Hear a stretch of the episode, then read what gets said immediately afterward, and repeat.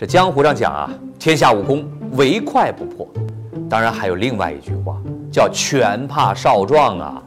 年纪大了，筋骨啊就会发僵，挥不动拳头，最好还是金盆洗手啊。说这个金盆洗手，其实呢，它就是一个仪式那，告诉大家，咱和过去的恩恩怨怨一刀两断，有仇的别来报仇，有冤的别来报冤，大家江湖再见，各走一边啊。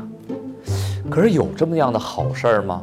这《笑傲江湖》里面，刘正风想要金盆洗手了，结果手都伸到盆里了，就差浇水了，被这个左冷禅横插了一杠子，到头来家破人亡。哎，你难道就埋怨那瓢水浇得太慢了吗？那你也太小看左冷禅左盟主那脸皮的厚度了。我说呀，就算是水浇到了手上。他也能说，那浇的不是水，是尿，不算数。哎呀，人家要搞你的话，和你洗不洗手没啥关系。所以呢，为了躲避江湖仇杀，众多老侠客是远赴西域，惹不起咱还躲不起吗？可是西域啊，也不是什么天堂，大漠风沙，你砍我杀，有人的地方呢，就有江湖，有江湖的地方，他就会挨刀啊。那刀刀催人老是刀刀要人命啊！我们再换一个地方看看，如果把疆场看作是一个江湖，那那些名将们，就算没有马革裹尸，也往往活的是心惊胆战的。唐朝啊，著名的将领李靖，那绝对是战神呐！雪夜下蔡州，深情突厥可汗的猛人。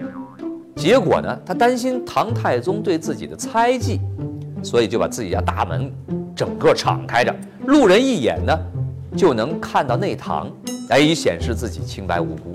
可要我说啊，你李天王当年勾引人家红拂女的本事哪儿去了呢？啊，真是江湖越跑越老，胆子越来越小。这历史上啊，开国的文臣武将得以善终的不多，武将当中呢。也就是东汉开国名将，云台二十八将了，啊，汉光武帝刘秀没像他祖宗刘邦把什么韩信呐、英布啊这些个猛将来个这个狡兔死，走狗烹，杀个干干净净，而是君臣相得，彼此相依。所以二十八将除了冯异啊、陈鹏等四人呢是早夭之外，其余呢都是得以善终。皆大欢喜，一世任逍遥啊！正所谓啊，金盆洗手饮江湖，斜阳似血照归途。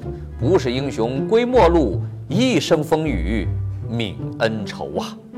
退休系列咱们就讲到这儿了，接下来还会有更精彩的，咱们下次再说，再见。